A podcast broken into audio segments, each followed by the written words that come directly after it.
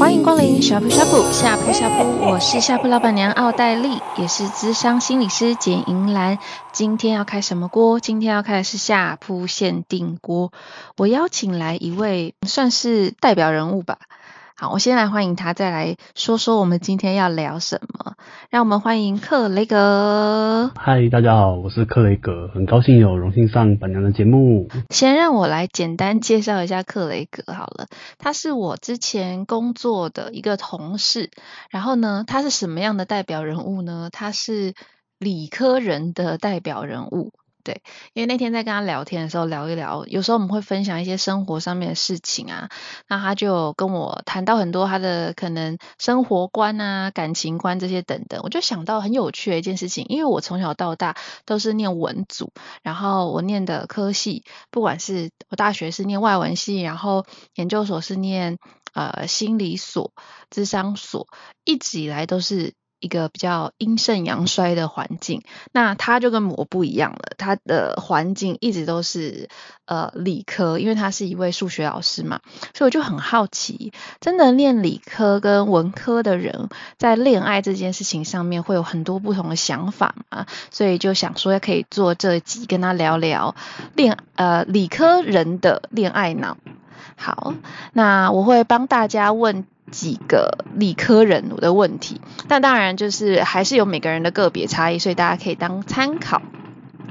第一个我想要问克雷格的问题是：你觉得理科脑的恋爱是什么？然后这边我自己好奇的是，你觉得你自己的想法看法，跟你觉得别人对于理科脑的想法看法有没有什么差别？嗯，我觉得理科脑大致上分两种面向吧，一种是比较务实的嘛，就会希望说，嗯，也许交往后可以一起进步啊，那当然会希望对方能够稍微自主一点，所以常常可能会听到有女生说什么男朋友都不陪我之类的，对，然后再例如婚后顾家，又例如说可以得到情感上的支持等等，对。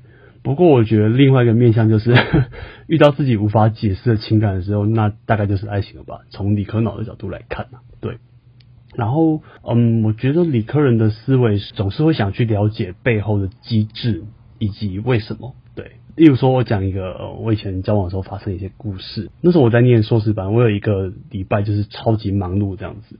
然后我已经跟我当时的女朋友说，哎，我那个礼拜会超忙，可能没有办法陪你。对，然后他也说 OK 没有问题。然后突然我记得是礼拜四，然后到礼拜四的时候，呃那天晚上临时有一些呃空档出现了。礼拜四我固定都会有一群好朋友在约打球。礼拜四的中午就跟我当时的女朋友说，诶那个礼拜四晚上呃临时呃有一点空档，然后我朋友约打球，可不可以去打球？因为是用那个 Messenger 就是用讯息。他说哦好啊。然后礼拜四大概傍晚的时候就接到他打来电话，然后就很不开心这样子。后来才知道说，好像是我应该要陪他的，可是在我的脑袋就会觉得说，嗯，不对啊，我不是已经取得你的同意了吗？我已经说这边会很忙，好不容易有空档，位跟你说我会打球。然后那个时候就是他马上就是要约我见面，然后就跟他呃花了很多时间去安抚他，说哦对不起对不起，然后怎样讲很多。那讲完之后呢？我还记得那时候可能约打球，可能约七点，然后讲到八点多，然后我就说，最后我就讲一句，诶、那我我可以去打球吗？然后他又再爆气一次，对。但是在事发的好结束了好几天以后，我还是不懂说他为什么要生气，是后来慢慢相处跟沟通才了解到，哦，那是个情感上的问题，而不是说呃约好或不约好。可是对于我来说，就是嗯，不就是讲好的事情嘛？为什么要这么生气这样子？好，所以好像有些人就是刻板印象嘛，哎、欸，是不是理科男就是比较木头啊，比较不懂看脸色？大概会有一些我的想法，大概讲啊，别人大概也很容易有这样的感觉。嗯，了解。所以听起来，克雷格觉得别人或者是自己对于理科男的刻板印象，应该会是比较木头、木讷，然后不解风情一点。刚刚听这个故事啊，自己有一些想法，但是也是我很主观的想法，不晓得当时你的女朋友是不是这样想，但也许可以从这个角度去思考看看，会不会有可能你自己知道你在忙的那段时间，你跟他提醒了说，哦，这礼拜我很忙哦，所以可能没有办法陪你，那他同意了这件事情，然后也愿意体谅这件事情，然后后来你中间有一个空档的时候，你也来问他说，那我可不可以有一个空档跟朋友去打球？所以你都有问他这个动作嘛？然后有没有可能他其实也听得出来你的期待是什么？所以他希望能够配合，可是还是忍不住自己的情绪，所以在最后还是打电话给你了。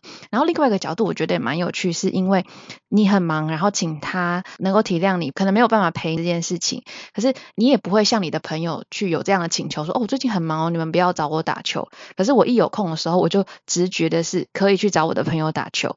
然后再去问我女朋友说，可不可以再体谅我？所以会不会可能他的感觉是，当然我觉得情人跟朋友之间的关系是不一样的，可是会不会他的感觉就是我总是被请求要体谅的那一个人？我自己脑补的啦，就是从这件事情我看到的东西。当然，也许理科人们就会比较难理解，觉得说我问你，你可以说好或不好。但也许有一些人可能比较心思细腻啊，或是敏感的人会觉得有一些问题，他并不是有一个空间让我回答说好或不好，而是。你就希望我能够符合你的期待，所以我没有空间，我只能答应你你想要的方向。不过这好像也是一个提醒，提醒我们，如果你的另一半或是你的亲朋好友是那种可以直说的人，也许你就直接说你想要或不想要。不过这真的要透过相处的经验才知道啦。那下一个，我觉得应该就是比较。庸俗的问题嘛，或者是说，其实一般人都会蛮想要知道的问题，就是你会觉得理科的环境真的比较难找到对象嘛？我是以男生来说，因为通常理科的男生比例会比较多嘛。就是以前我跟有一个对象相处上的时候，常常会有一些 价值上的思辨。他是念管院的，就是管理学院的，然后呢，我常常会觉得说。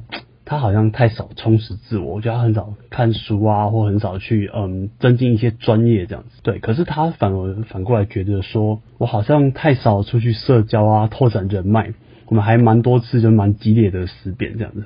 所以呃后来我才想清楚说，呃这个是硬实力跟软实力的差别。所以在文科跟理科人在意的事情是很不一样的，所以呢，我觉得这个问题有点像是一个假议题啦。就是如果你把一个理科男呃放在一个充满理科女生的环境里面，我想大概也很难，也很难，就是会呃顺利的交往，因为呃我们在意的事情就不一样啊。因为理科男就是真的是很呃在学业上，我们这个时候在受到什么样的学习环境啊，我们需要做好的事情是什么？对。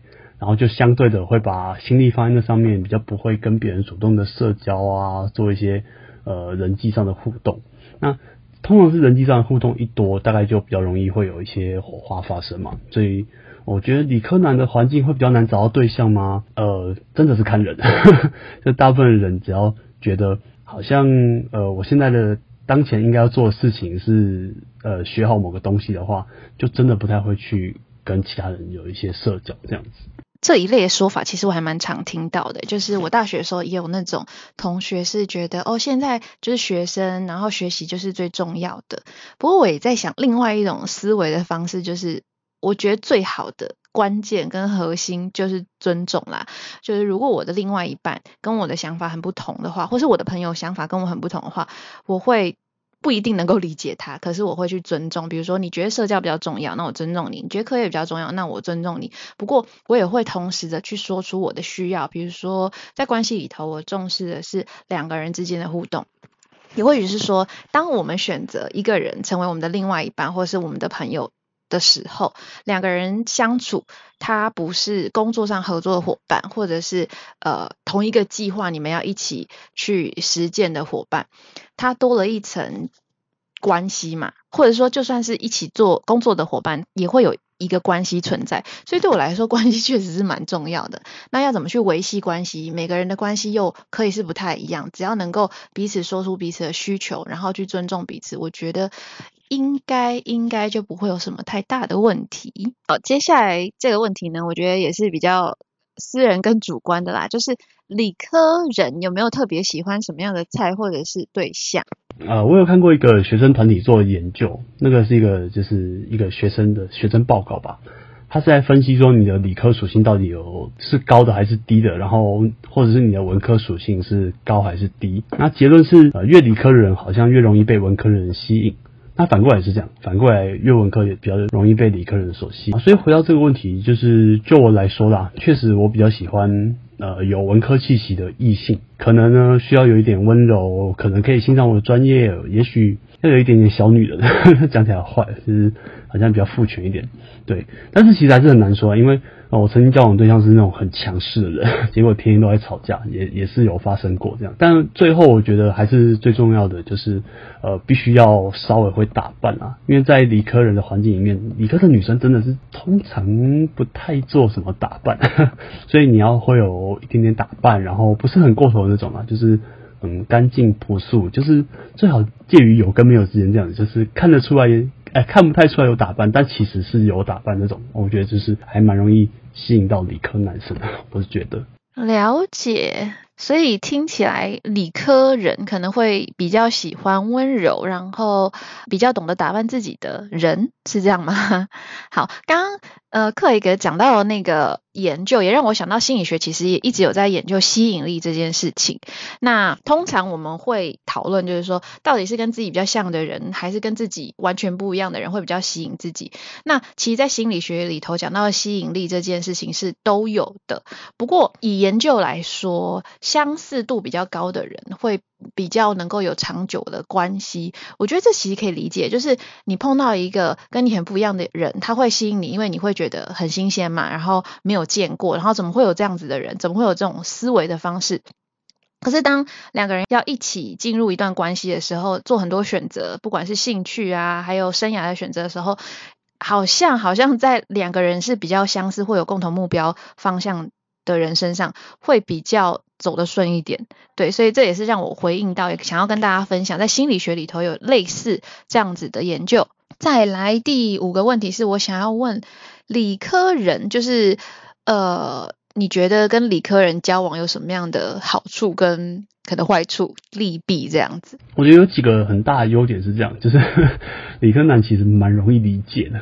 就是，只是呢，有时候你需要花仔细的花点时间去阅读那个说明书就是了。啊，只要你愿意花时间阅读，就蛮好懂的。然后是理科男，我觉得不太会说谎。啊，这个不太会指的是不太说谎，因为嗯，我觉得理科人很注重这个事情的前因后果跟来龙去脉。如果我要说谎的话，等于要把整个脉络打掉，就很累。很麻烦，所以对理科人来说，嗯，说谎是件很麻烦的事情。选，与其说谎，我可能甚至就呃不讲，可能会更容易一些。对，这是算理科人的优点吧。对，然后但缺点的话，就真的是刚刚讲的嘛，你可能需要花时间去相处、去理解，甚至沟通。我相信一定要很多事情要从头沟通起，这个大概是呃，对，大概是蛮有可能发生的状况。那每一个人对感情的。的觉察程度本来就不太一样，对事物的在意程度也本来就不太一样。那我觉得理科男对情感的在意程度，说实在好像相对低一些。对情感的在意程度，不代表觉察不到啦，而是说就没那么在意。所以有好好的沟通的话，也许呃应该是都可以有一些改善这样子。对，所以呢，有些人就会说啊，理科男就是个大木头啊。哎、换个角度想。木头才好，不好？经过沟通就容易刻成你想要的形状，木头才好。好，我好像越来越能理解理科人的想法，就是可能有时候怕麻烦啊，或者是觉得很多事情可以直说就好。所以，如果你的另外一半是这样子的对象，与其说是木头好了，或者是说比较你看过去是什么样子，他可能就是什么样子的人，你可以。更多的直接表明、说明你的想法。不过，我觉得表明是第一步啦。那第二步，我们可不可以彼此接受对方的不同，跟能够为我们的关系互相做一些退让，还有磨合，这件事情可能也是很重要的。不过，我刚刚好像听了一个，就是关于。木头协会的一个推销活动，好，开玩笑的。那最后也蛮好奇，想要问一下克雷格有没有什么想要在呃跟观听众朋友们补充关于理科人或理科男的一些想法呢？那我再举个例子来说哦，我最近办公室的旁边都是文科的异性，然后他们常常会问我说啊，这个呃这件衣服好不好看啊？我一开始会很认真的用我很不怎么样的美感 想出来认真评论一下，因为同事嘛都这样问了，好，我就来认真的评论一下，然后都会引来一些抨击。有一天我后面的同事跟我说：“哦，以后遇到这种问题的答案很简单，只有一个，就是好看。然后呢，再用各式各样中性的词汇描述一下，再把问题丢回去就好了啊。例如说，哎，哦，很好看呢，哎，这个花色跟你上次穿的花色是不是有点不一样啊？有什么样的差别吗？你怎么选这件啊？哎，对，把问题丢回去好了。但我觉得这种事情就是。也是要经过呃沟通或就是教导，因为有人教就这种事情就会呃做得很好嘛，所以我后来就比较不会受到抨击这样子。怎么听起来理科人或是理科男的成长过程，不管是求学还是工作的过程，好像都有一些挑战哈。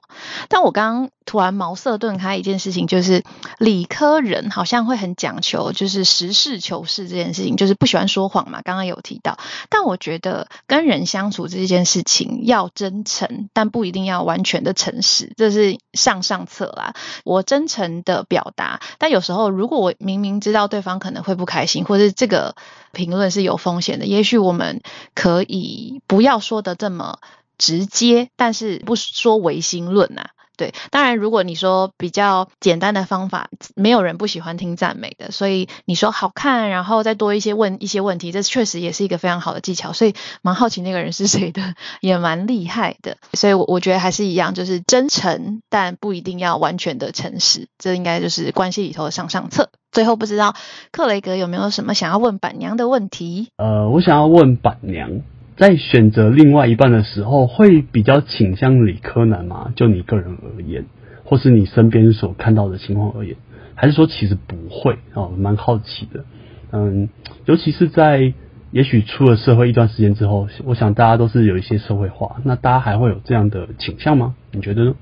听完这个问题以后呢，我想要说的是，我不会有一个一定是倾向或不倾向的答案呢，因为就真的是要看人。这个答案是理科人或理科男会听了全身不对劲，又是一个没有答案的答案。但我还蛮想要邀请大家来做这个挑战。如果你是真的理科脑的人，你尝试去接受不同的可能，就是也许。一个问题，它不会有直接的答案。那如果你是一个非常非理性脑的人，那你也来做一个挑战，就是试着在没办法给予答案的问题当中，尝试着找到。几种比较明确的可能，因为我觉得当大家试着去平衡跟打破你自己平常思维的方式的时候，我们的沟通，就人跟人之间的沟通，还有互动跟关系，就有机会变得比较顺畅。因为我们尝试站在别人的角度去思考，然后也去体验不同的可能性，去找到一个我自己喜欢、别人也会舒服的方式。我觉得这就是关系里头蛮重要的一点了。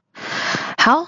那最后还是很感谢克雷格今天跟我分享了很多站在理科脑的角度的恋爱观。那我们就一样，下周日中午十二点再准时开锅喽！大家拜拜，拜拜。